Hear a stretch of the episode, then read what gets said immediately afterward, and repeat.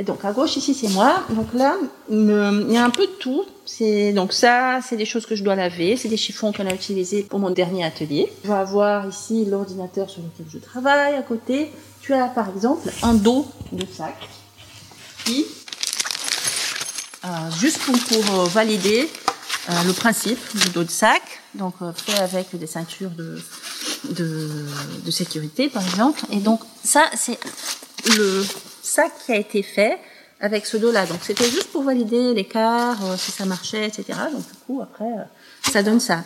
Par exemple, là, il y a le fameux rabat avec un bouton. Donc, du coup, sur mon bureau, il va toujours avoir des bouts de trucs. Quoi. Là, c'est une lanière en caoutchouc qui vient d'ailleurs de l'industrie automobile. C'est des chutes de lanières en caoutchouc. Ah, excellent. Je pense qu'on met ça sur, euh, c'est pour faire les finitions de portes mmh. autour. Donc là, derrière moi, tu vas avoir tous les dossiers, tout le bazar. Il y a toujours des trucs qui traînent. C'est relativement organisé parce que sinon après je me perds. On a aussi un tissu que j'ai quand même protégé. C'est un tissu recyclé tissé en France que j'ai utilisé pour faire les tabliers des équipes de vente d'Alice Délice. Donc euh, c'est il y avait une grosse partie de conception, d'ergonomie, etc. Et il voulait soit un truc en upcycling, soit un truc recyclé.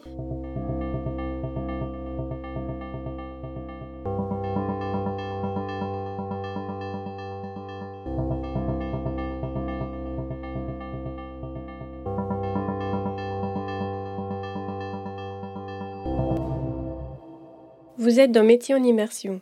Flavia Redouin-Ineco est designer spécialisée en upcycling des matériaux souples.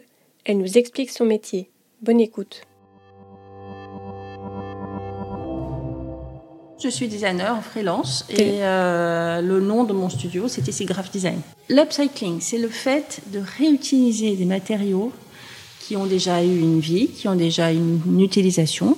C'est le fait de leur donner une nouvelle utilisation. Pourquoi up cycling et pas recyclage? Upcycling, c'est un nom un peu barbare qui euh, peut être traduit en français par le surcyclage. Donc, c'est le fait de prendre la matière et ne pas la dégrader pour créer une nouvelle matière. Ça, c'est le recyclage.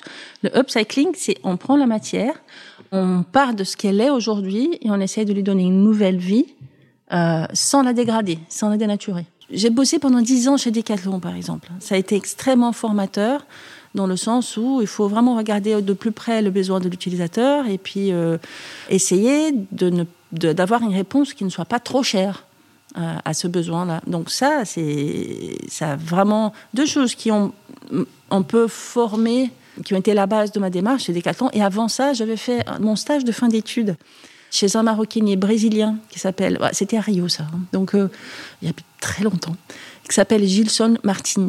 Et lui, à l'époque, dans les années 90, il avait déjà cette démarche parce que les matières premières au Brésil euh, synthétiques étaient toutes importées et coûtaient horriblement cher. Et donc, il voulait pas travailler le cuir. Et il s'est dit, bon, on va détourner des trucs. On va prendre, par exemple, des linos, des bâches de camion, à l'époque, ça se faisait pas, euh, des sets de table, et on va transformer en sac. Et c'est lui qui m'a appris ça. Regarde la matière, qu'est-ce qu'elle te dit? Touche-la, plie-la, quelle forme elle t'inspire? Donc, euh, je pense que à la base, il y a Gilson pour moi de ma démarche. Moi, je vais agir sur euh, des, par exemple, des problématiques telles que un surstock. Il y a des clients qui ont des surstocks de, de, vendus, donc euh, plutôt que de détruire ce qui est devenu illégal, fort heureusement depuis quelque temps, je vais les aider à trouver une façon de transformer ces surstocks euh, pour le remettre dans la course et puis euh, pour qu'il puisse être vendu à nouveau. Je vais aussi travailler, par exemple, sur des bâches de communication et les transformer en autre chose. Les bâches de communication, on va couper dedans. J'en ai fait, par exemple, un projet pour euh, un client qui faisait ce projet pour l'Université de Lille en les transformant en des pochettes d'ordinateur. Donc euh, on va s'appuyer sur cette matière et l'utiliser euh, pour euh, créer de nouveaux produits. Donc voilà, ça c'est mon petit coin. Et après, si tu veux, de l'autre côté, a les machines à coudre. Donc j'ai ici tout un tas de machines à coudre industrielles. Comme on est plusieurs à travailler des matériaux différents ici, et souvent je vais avoir aussi du textile à mhm. travailler pas que des, matériaux souples épais. Euh, on va avoir par exemple des surjeteuses. Euh, les surjeteuses, ça sert à Ah, la surjetteuse, oui. Moi je sais, mais pas. Quelqu'un ne l'a pas enfilé hier. Hmm. Ça sert à faire les bords. Tout à fait, ça sert à faire les bords à les finir pour éviter qu'ils s'effilochent. On en a deux, une qui assemble et fait les bords en même temps, et celle-ci ne fait que les bords. Donc la différence entre une 4 ou 5 fils et une 3 fils. Donc on a les deux. On a deux grosses machines à triple entraînement. Ça, ça sert à coudre de très grosses épaisseurs. Donc ce sont des machines à canon. Donc euh, on peut imaginer un canon. Plutôt que d'avoir un plateau, il y a cette chose-là. C'est une espèce de bras, ouais, ouais. et qui sert à coudre euh, dans des recoins, par exemple, faire des, des coutures en virage, euh, voilà. Euh, là, c'est de la grosse artillerie, donc ce sont des triples entraînements, une avec un servomoteur, ce qui veut dire qu'elle va, elle est toute douce. Et on peut faire point par point. On n'a pas besoin de, de par exemple, l'autre là n'a pas de servomoteur. Quand on appuie dessus, elle, elle va tout de suite, elle mange des doigts. Celle-ci, elle est toute gentille. Et ici, c'est Georgette. Ah, c'est la tienne, Georgette. Oui, mais je l'ai adoptée. Hein. Elle n'est pas à moi, mais c'est surtout moi qui m'en sers. Euh, Georgette, c'est une double entraînement, mais qui a été euh, vraiment euh, adaptée pour la tapisserie, pour les matériaux assez costauds, qui a un servomoteur aussi, et qui est juste incroyable. Je, on a presque une relation fusionnelle avec Georgette. Regarde, elle fait pas elle est allumée, elle ne fait pas de bruit. Trop bien.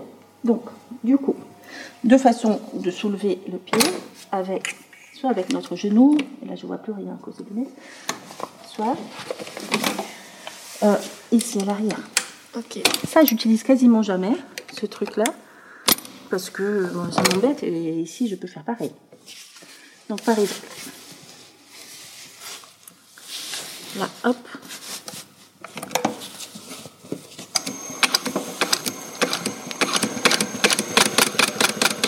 elle, a des petits pieds qui marchent. C'est une double entraînement par pied. Parfois, on a des doubles entraînements par euh, griffe. Celle-ci, c'est une double entraînement par pied. Donc, ça me permet, tu vois, quand j'arrête, elle reste enfoncée. Je veux faire que deux points. Je fais que deux points. Et hop, je fais ce que je veux avec Georgette. Elle est, merveilleuse.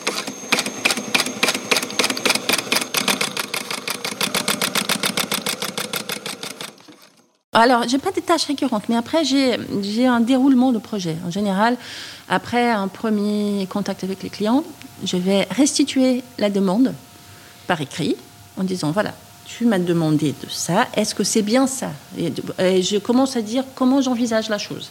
Mhm. Est-ce que c'est bien ça? Oui, une fois que ben, on s'est mis d'accord là-dessus, ce qu'on appelle la réécriture un peu du CDC, euh, voilà, je, me base là-dessus pour faire un devis déjà, parce que j'ai pas de grille tarifaire, évidemment. Chaque, euh, c'est pas une épicerie, chaque, euh, ben, chaque projet demande un certain temps et je vais faire au, plus près. Une fois qu'on se met d'accord là-dessus, je vais vraiment aller jusqu'au bout de l'écriture du CDC. Et pour moi, la définition des univers d'usage avec la matière. La matière, elle a depuis le départ. Donc je la regarde. Bon, qu'est-ce que je peux faire avec toi? Qu'est-ce qu'on peut faire ensemble? Pour qui est-ce qu'on va faire un truc ensemble? Voilà. Je définis les univers d'usage. Je fais valider par le client. Ensuite, je reviens, je fais les fameux refs, donc les croquis. Je croque dans tous les sens. Je présente normalement trois solutions au client, tenant compte des matières. S'il me dit ah oui j'aime bien celle-ci, mais je préfère la poignée de celui-ci. Donc je, vais voir comment je peux adapter parce que bah, mon but c'est quand même de rester assez ouverte et que le client soit content avec euh, ce qu'il a à la fois. Ensuite, je, dessine le modèle final. Il me valide. C'est bien ça? On est d'accord? Oui. Donc je dessine ça et là, en général, je passe cette phase-là, c'est plus à la main, c'est sur Photoshop parce que je vais plaquer les matières dessus. Donc ça lui permet déjà de voir. Ah oui, ça va donner ça. Je fais souvent des vues de côté, latéral, quand on ouvre, ça donne ça et tout. Après ça, selon si c'est moi qui fais le prototype ou si c'est l'atelier qui va faire le prototype, je vais soit prototyper, soit créer un, dossier qui permet à l'atelier de prototyper. Ça, c'est au choix du client. Moi, je t'avoue que même quand le client ne me paye pas pour faire un prototype, il préfère aller directement de la phase de, du dossier de prototypage et faire ça à l'atelier. J'ai fait des bouts de prototype, comme je me disais, parce qu'il faut que je regarde comment cette matière réagit. Donc euh, les volumes et parfois faire un truc dans un truc tout fin, tout mou n'a pas la même tête que si je si je prends une matière plus épaisse. Donc il euh, faut vraiment. Je, je, passe souvent par une mini partie prototypage quoi qu'il arrive, même sans aboutir au produit final, mais voilà. Tu vois là, je suis allée chercher ça chez Emmaüs hier. Donc souvent, je, là, je, vais pour avoir des boucles de qualité comme celle-ci, euh, c'est une boucle qui est en, laiton massif, etc. Bon, il se trouve que là, la ceinture n'était pas pétée. Mais euh, je vais chez Emmaüs ou à, Bruxelles, chez Spulenhulp, les petits riens, c'est l'Emmaüs de, euh, de, en Belgique. On va trouver des ceintures cassées, mais avec des boucles de ma boule. Les boucles sont, et puis des boucles vraiment vintage, des trucs des années 70, c'est juste incroyable. La ceinture, elle est cassée, donc ça vaut 80 centimes. La dernière fois, je suis, pas, je suis partie avec 18 boucles, mais juste hallucinantes. Donc hier, je suis allée chez Emmaüs pour euh, leur demander si... Euh, est-ce que s'ils pourraient quand même mettre, mettre, de côté pour moi à chaque fois qu'ils auraient des ceintures cassées, parce qu'ils ne peuvent pas les vendre, les ceintures cassées. Moi, je veux bien les acheter.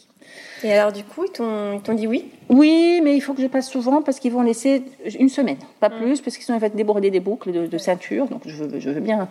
Et elle m'a bien alerté qu'il faut que je passe souvent, parce que sinon, euh, ben, ça part. Mm. Donc, euh, tu vois, là, donc, du coup, ce que je fais, c'est juste, j'enlève la boucle.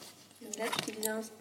Moi, j'utilise un bel on peut aussi utiliser, d'ailleurs, je ne sais même pas où il est, euh, ce qu'on appelle un. C'est pas un compagnon, c'est un nom un peu en noir à la noix. C'est une lame euh, qu'il faut affûter tout le temps. Hmm. Mais ça me saoule d'affûter les trucs tout le temps. Donc, je suis quand même obligée, parce que par exemple, des outils de perçage, comme euh, j'ai certains importe-pièces ici, par exemple, pour le travail de des fins de, ceinture ou pour les petits sacs, fixer un trou qui permet de monter le petit sac. Et donc, si je, n'affûte pas ça entre deux ateliers, il perd son, tranchant et après, les gens galèrent. Voilà. Donc, ils partent ici avec une tendinite, c'est fâcheux. Euh, donc, ceux-là, je suis obligée de les affûter avec ce machin-là. Donc, on met une pâte verte, puis après, euh, on fait. Euh, on essaie de faire comme ça. Et puis, ça permet de garder un peu le fil truc relativement tranchant. Super. Euh, qu'est-ce que j'en ai d'autre? Après, j'ai plein d'outils. Euh, tu vas avoir euh, des outils assez rigolos pour le travail du cuir à tannage végétal. et celui-ci, c'est quand même la misère pour affûter c'est un couteau des mille euh, pour les intimes, c'est un couteau assassin. Parce que quand je l'ai eu, la première chose que j'ai fait, c'est, tu vois, c'est un truc rond avec une pointe. Donc, un compas un peu.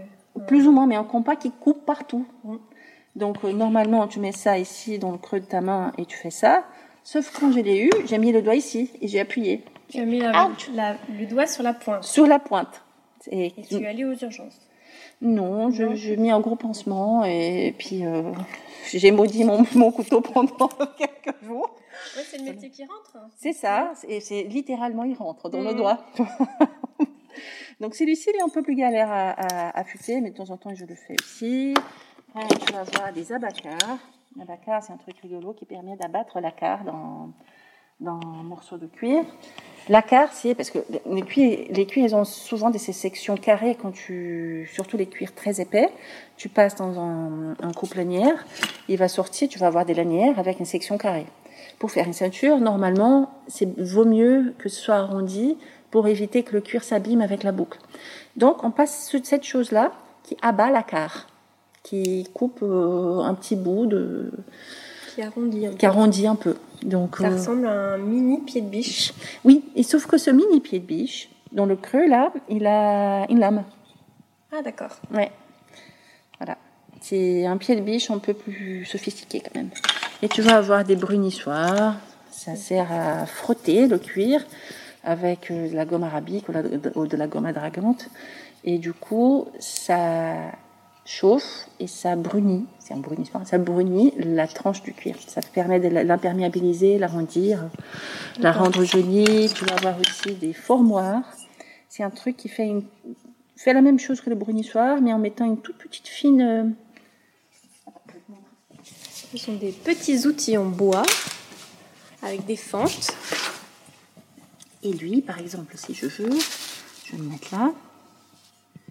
Et je peux faire, tu vois, la fine lanière qui, la, la fine ligne qui est ici. Ouais, qui fait euh, un millimètre à peu près.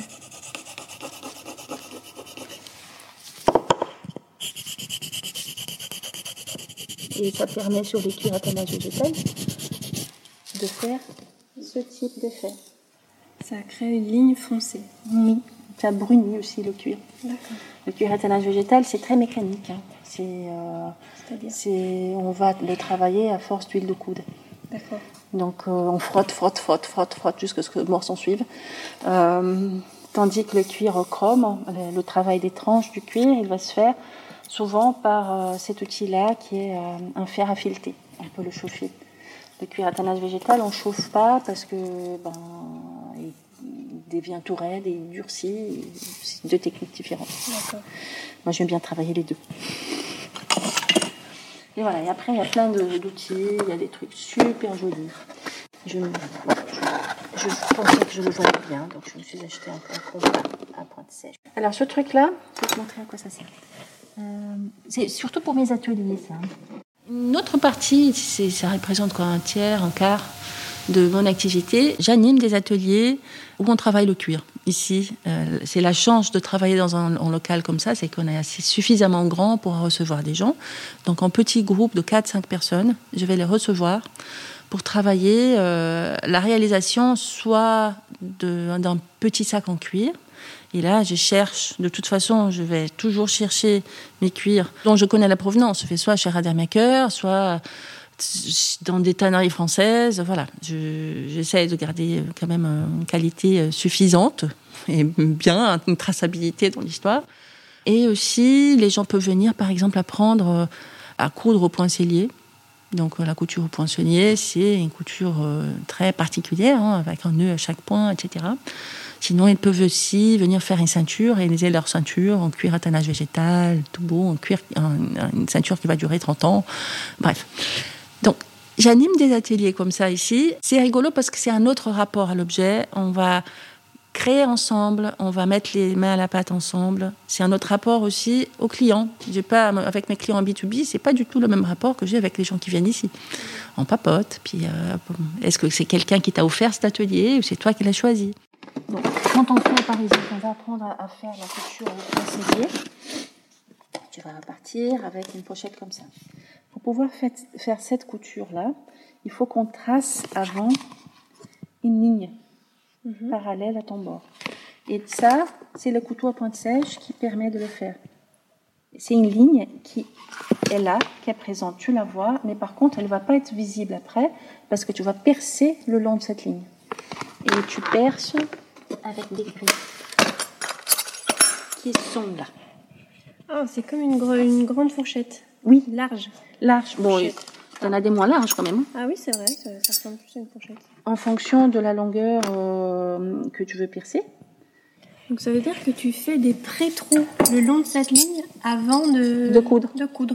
Oui, parce que percer le tissu avec le, le tissu avec une aiguille, ça va, mais percer le cuir avec une aiguille, oui. Ça marche pas. Ouais. D'accord. Si, ça marche, mais après ton doigt il il est percé aussi. hein. Ah oui. Donc, euh, du coup, on pré-perce le cuir dans la couture au point scellé simplifié. On va pré-percer le cuir, les deux épaisseurs qu'on veut coudre, et ensuite on les coud. Ça, donc à chaque point, on Tu fait veux un dire petit nœud. que, que tes petites pochettes là sont toutes faites à la main? Oui, elles sont toutes faites à la main.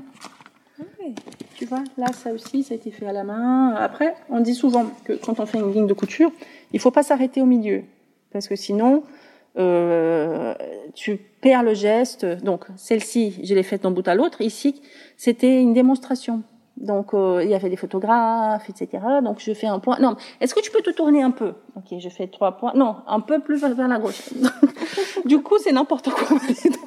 bon, ça se voit pas que c'est n'importe quoi, mais toi, tu, tu, tu, le vois. Et tu vois, tout ça, ça a été cousu à la main. D'accord. Euh, pour coudre à la main, tu préperces les deux épaisseurs. Euh, là, qu'est-ce qu'on a fait? Oui, celle-ci, j'ai cousu jusqu'à la fin et j'ai fini quand même le, bord euh, jusqu'au bout. Ici, j'ai laissé sans finir pour que les gens comprennent ce qu'ils vont faire en, atelier. Et par contre, je te parlais de la fameuse haleine coupante ou tranchante. C'est ce truc-là. Comment on pourrait décrire ça? Alors, c'est une pointe assez fine, hein, tu es d'accord avec moi? Par contre, la section de cette pointe, elle est losangique. Donc, c'est un truc en forme de diamant, comme ça, qui a vocation en fait, quand tu vas coudre au poinçillier, normalement, tu as deux aiguilles. Un fil, une aiguille dans chaque main. Tu as une grosse pince à coudre entre les jambes en bois. C'est très glamour.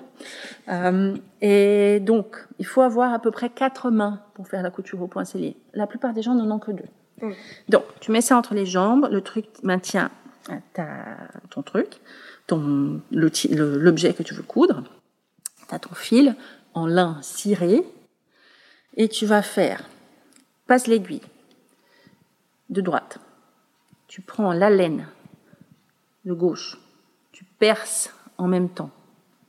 Ensuite, tu sors l'aiguille.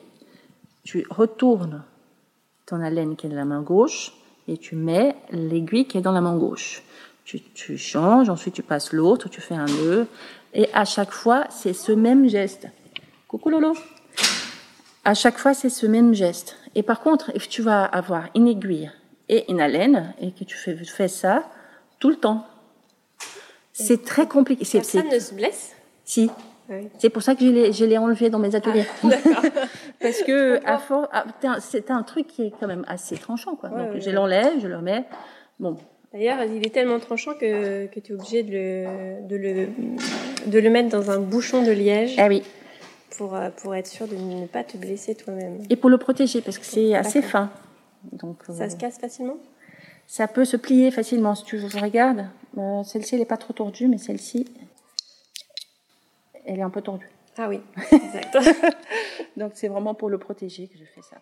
Ça fait combien d'années que tu fais ce métier? Alors, le métier de designer, j'ai démarré en 97. Le métier d'animatrice d'atelier, donc euh, cette transmission, je l'ai démarré il y a trois ans. Euh, c'est aussi pour moi une façon de garder les mains sur le cuir. Parce que le cuir, je n'ai pas tous les jours dans mes projets de design euh, par le upcycling. Donc, euh, Qu'est-ce que tu aimes le plus dans ce métier-là? Donc on a compris, enfin je pense avoir compris que c'était la matière, mais peut-être il y a d'autres choses. Ah, j'ai un, un, attachement viscéral à la matière. Franchement, c'est même quand je faisais du design textile, c'était par rapport à c'est une façon de sublimer les matières. C'est comment les rendre encore plus belles. On peut voilà. C'est pour moi c'est la matière. Après, souvent c'est euh, l'utilité aussi. Donc, ce qui me motive dans la réutilisation des matières, c'est vraiment une utilité parce qu'on a une problématique hein, de, de plus en plus euh, importante par rapport à, aux ressources qui sont pas infinies. Euh, ce qui me plaît aussi, euh, ben, dans les ateliers, c'est la transmission de, montrer aux gens comment ça fonctionne et co-créer ensemble euh, en mettant les mains à la pâte, c'est trop bien. Quoi. Est-ce qu'il y a des choses que tu aimes moins? Ah. ah oui, je déteste la compta. c'est ce que j'allais dire. Mais je dois le faire, voilà. Souvent, c'est l'administratif quand on est indépendant. Carrément. Après, un truc que j'aime peut-être moins aussi, c'est euh, le côté négo, quoi. Euh, parfois, j'ai des clients qui, par principe, vont vouloir tirer les prix par les bas vers les bas parce que par principe, il faut avoir une remise. Moi, j'aime pas par principe gonfler mes prix, donc euh, je vois pas pourquoi on ferait ça. Je comprends tellement. oui, mais je pense que c'est le, le souci de, de tout indépendant. Hein. Comment faire valoir le, le fait que ce que tu fais a une utilité et ça vaut le prix que ça vaut. Une fois, j'avais une, cliente qui voulait absolument que je fasse une remise juste euh, incroyable. Puis je lui ai dit, euh, Alors, dis-moi, si jamais il y a une cliente, tes ceintures, elles coûtent 80 euros. Il y a une cliente qui dit, ouais, j'adore ce que tu fais, tes ceintures sont superbes. Par contre, je ne veux payer que 40. Tu fais quoi? Est-ce que tu vends la ceinture? Ah bah non. Ah bah, comment fait-on? C'est la même chose, quoi. Donc, euh, si tu aimes bien ma démarche, si tu aimes bien ce que je fais, même si la cliente te dit, alors, à ce moment-là, tu mets pas cette boucle-là, tu mets une boucle pourrie, euh, juste pour baisser les prix. Est-ce que tu acceptes? Non, parce que ma marque, elle a une certaine qualité, etc. Mais c'est pareil. Ma démarche, elle, elle passe par toutes ces étapes. Si j'enlève une étape, ce n'est pas ma démarche. Et tu seras pas forcément contente du résultat. Donc, euh, c'est très compliqué. Hein. Cette partie-là, c'est assez désagréable. Quelles sont les compétences nécessaires pour faire ton métier? La curiosité, l'empathie. Déjà, pour le design, si tu n'as pas d'empathie, tu peux pas te mettre à la place de l'utilisateur, à la place de ton client. C'est raté. Il faut être curieux avant tout. Il faut questionner tout avant tout. C'est un peu saoulant parfois parce que je questionne beaucoup. Je me questionne beaucoup aussi. Mais il faut être dans le questionnement permanent parce que parfois la, meilleure réponse euh, au besoin de, de s'asseoir, c'est pas forcément une chaise. Ça peut être autre chose. On peut s'asseoir de différentes façons. Voilà. Donc euh, c'est la curiosité, l'empathie, le fait de comprendre le besoin de l'autre. Après, euh, il faut une certaine rigueur aussi qui n'est pas antinomique avec la, la, créativité. On peut être rigoureux et créatif. Il faut aimer les matières, il faut être un peu précis. Voilà, ça rejoint un peu rigueur. Puis une certaine intelligence manuelle aussi. Même si dans mon métier, il y a de plus en plus qui, de, de personnes maintenant qui vont faire de la 3D. Je, je commençais à explorer des logiciels de, de conception en 3D pour les matériaux souples. Il y en a qui sont très intéressants je sais pas, je pense que je vais finir par m'y mettre parce que si je pense que l'industrie évolue là-dessus, mais euh, je ne pourrai jamais m'affranchir de cette étape de toucher la matière et euh, entendre ce qu'elle a à me raconter. Qu'est-ce que tu pourrais dire pour euh, inciter une personne en reconversion ou un jeune qui voudrait faire ton métier, par exemple? Ton métier ou ah c'est c'est difficile parce que tu as aussi commencé par la maroquinerie, donc alors, Disons ton métier actuel. Euh, oui. Mon métier actuel, en fait, il a la somme de, de tout ce que j'ai fait avant. Oui, c'est vrai. C'est un peu compliqué euh, de dire, pour faire exactement ce que je fais aujourd'hui, il faut faire ça. Euh, après, il faut déjà euh, ce questionnement, il faut, faut avoir envie déjà de, de, répondre à des problématiques qui sont réelles. On peut pas faire travailler dans le upcycling, par exemple, juste par opportunisme, euh, parce qu'on va très vite se rendre compte que c'est galère, c'est très compliqué. Donc, il faut vraiment avoir des convictions là-dessus pour euh, insister sur la chose. Euh, parce que c'est pas la solution de la facilité, travailler le upcycling, travailler le upcycling avec un côté social, euh, en insertion. Je, je me crée des contraintes pour moi-même. Quel type de formation pourrait amener euh, à ce travail de designer concepteur? Ah bah, alors le cursus de de design industriel aujourd'hui, parce que j'ai côtoyé, j'en ai côtoyé plein, plein, plein, plein euh, chez Decathlon et j'en ai un à la maison. Donc, euh, on est designers tous les deux à la maison. Euh, designer industriel, c'est bac plus 5. Tu apprends la rigueur. franchement, c'est un métier incroyable. Euh, certaines écoles vont appuyer beaucoup plus sur euh, les techniques de 3D, etc. Il y a d'autres, comme les ateliers à, Paris, euh, qui sont plus euh, manuels. c'est un métier qui t'ouvre au questionnement perpétuel. Donc, pour moi, c'est l'une des plus belles disciplines en termes de création. C'est le design industriel parce qu'on va parler fondamentalement de l'utilisateur avant tout. Euh, peut-être avec l'archi, sont les deux disciplines reines de la création. Par contre, c'est un cursus long. Euh, on peut aussi euh, rentrer là-dedans par la maroquinerie et par contre, là, c'est un peu monolithique dans le sens où les, les techniques de maroquinerie ancestrale et tout ça, elles bougent pas trop. On n'aime pas trop que ça bouge et on n'aime pas des gens qui posent des questions. C'est comme ça et on fait comme ça, c'est tout. Donc, pour des gens qui sont très créatifs, ça apporte son autre frustration. En même temps, ça peut aussi apporter les bases de ça. Et pour quelqu'un qui est créatif et autonome et curieux, euh, Prendre bah, ça. prendre ça et puis évoluer vers pour après. pour après. Il faut juste ça. être très patiente parce que pendant qu'on apprend ça, euh, si on veut être créatif tout de suite, on risque de voilà, il y a un, un petit côté frustrant pendant quelques années, pendant un ou deux ans pour euh, pendant qu'on fait son CAP, euh, voilà. Mais après, on, on apprend une technique qui est la base de tout, quoi qui permet d'être libre. C'est comme le piano. Je jouais au piano avant. euh, la technique rend libre. À partir du moment où on connaît euh, de la technique, les doigts bougent, on peut tout faire, tout faire. C'est exactement à ça que je pensais quand tu me disais la technique. Je me dis bah finalement c'est un peu comme le, le solfège ou La on- musique, c'est La ça. musique, c'est exactement ça. C'est un peu galère au début, puis après euh, on Sa prend technique plaisir, rend libre. C'est ça. C'est ça. Peut-être euh, tes horaires, hein, ta charge de travail. Ah. Par, par, par exemple, euh, euh, le, la proportion de- d'administratif par rapport au créatif. euh, Hors 2021, ouais, en, en péri- période, période hors Covid, période normale. Alors, euh, en fait, quand je, suis sur un projet, je sais qu'il y a un certain nombre de d'heures qui ne sont pas facturables, mais qui sont imputables au projet. Donc, quand je fais un chiffrage, c'est un peu rébarbatif, c'est un peu un peu compliqué, mais il faut que je chi- chiffrage, je peux pas dire ah je vais passer deux heures pour faire ça, deux heures, donc je facture que ça parce que il y a un certain nombre d'heures euh, où je vais être, par exemple, en train de regarder sur Pinterest des trucs sur Internet et je vais tomber sur des choses pour un autre projet. Eh ben, faut pas que je, je laisse passer. J'ai non, je ne travaille pas sur le projet B maintenant, je travaille que sur le projet A. Donc, je ne fais rien pour le projet B. C'est impossible. Donc là, par exemple, je gère deux projets en même temps, un en tout début, euh, un à la toute fin, et j'ai des recherches à faire pour les deux. Et j'ai fini pour trouver des choses pour le, projet C.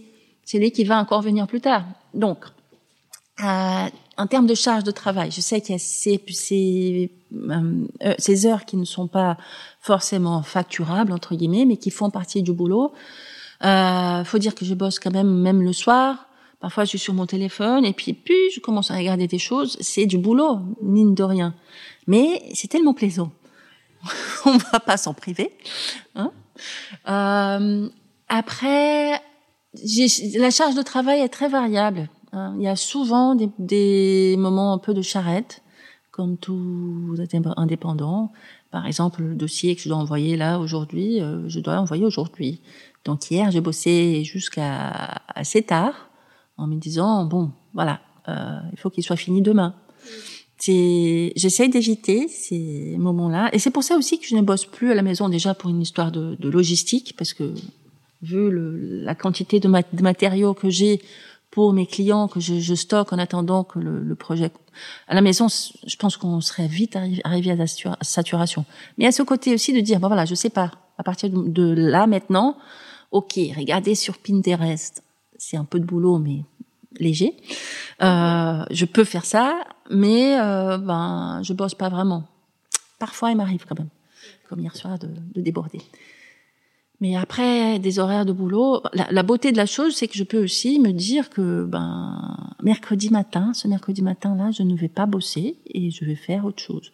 Faut pas faire ça tous les jours, mais de temps en temps, on peut se permettre une, une bouffée euh, d'air frais. C'est la beauté de l'indépendant. Il y a plein de mauvais côtés, mais celui-là est quand même c'est assez bien.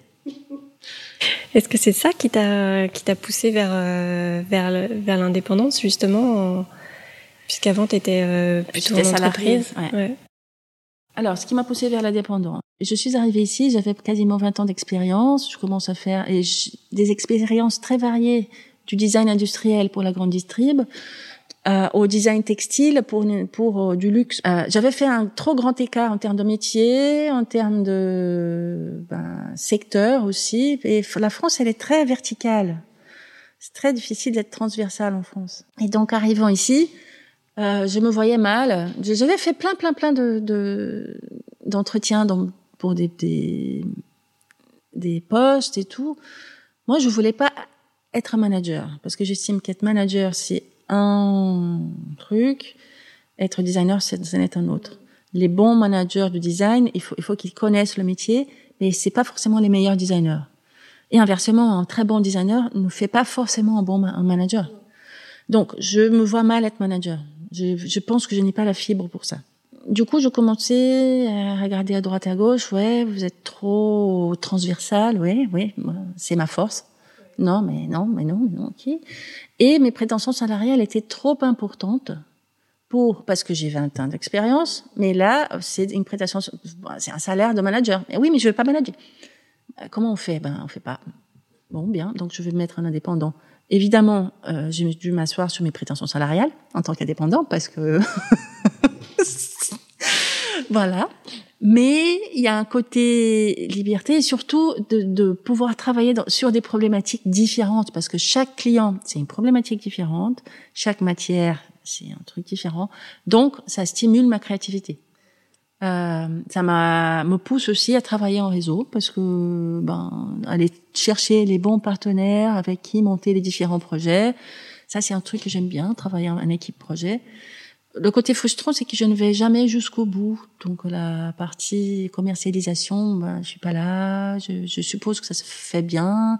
Il y a des décisions en entreprise qui sont prises par rapport au projet que je ne maîtrise absolument pas et je peux pas influer sur lesquelles je peux pas influer. Donc euh, le seul euh, bémol oui, c'est l'un des. Il y a des, des bémols. Hein. Il y a le côté euh, ben, ben, économique qui est indéniable. Ouais. Euh, c'est un confort de dire voilà, je pars en vacances, pouf.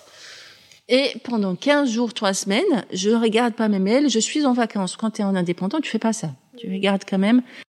Et tu disais que tu avais changé de statut avant, tu étais... J'étais en micro-entreprise. Ouais. Et j'ai changé, je, je, suis devenue une IRL à partir de, de, de depuis l'année dernière. J'ai fait ça pour plusieurs raisons, parce que déjà mes ateliers cuir, comme je suis en prestation de service, dès que tu as de l'achat de matière en micro, tu peux pas les déduire. Pour mes ateliers, ateliers cuir, euh, la rentabilité était toute relative parce que ben j'ai déclaré ça comme euh, du service, mais j'avais beaucoup d'achats de matière. Euh, L'autre raison aussi, c'est qu'il y a des projet. Il y avait un projet euh, il y a quelque temps qui s'est pointé que je n'ai pas pu, auquel je n'ai pas pu répondre parce que euh, il fallait que moi j'achète la matière et fasse produire et je devienne fournisseur de mon client. Euh, je peux pas faire, je pouvais pas faire ça en, en micro-entreprise, euh, en prestation de service. Donc, j'ai changé histoire de pouvoir répondre à ce type de projet si ça se pointe. Ça me permet aussi de faire travailler des collègues, de, de, de des, des, confrères euh, en sous-traitance. Parfois, une partie du projet, ou de travailler en co-création avec. Euh, là, on est on est en train de travailler sur euh, un projet canon de euh, transformation de vêtements de travail, un truc juste incroyable, avec une amie qui est styliste, un de leurs stages, et qui a des idées débordantes, voilà, des trucs. Mais comment travailler ensemble quand on est en micro? C'est sans facturer chacune de son côté le client. Donc du coup, euh, c'est moi qui facture et puis après, euh, ça me permet d'avoir un peu de faire un peu de sous-traitance. Vous avez écouté Flavia Redouin Ineco dans Métier en immersion. Si vous avez aimé cet épisode, partagez-le, notez-le, commentez-le. Vous participerez ainsi à sa visibilité sur les réseaux sociaux. À bientôt!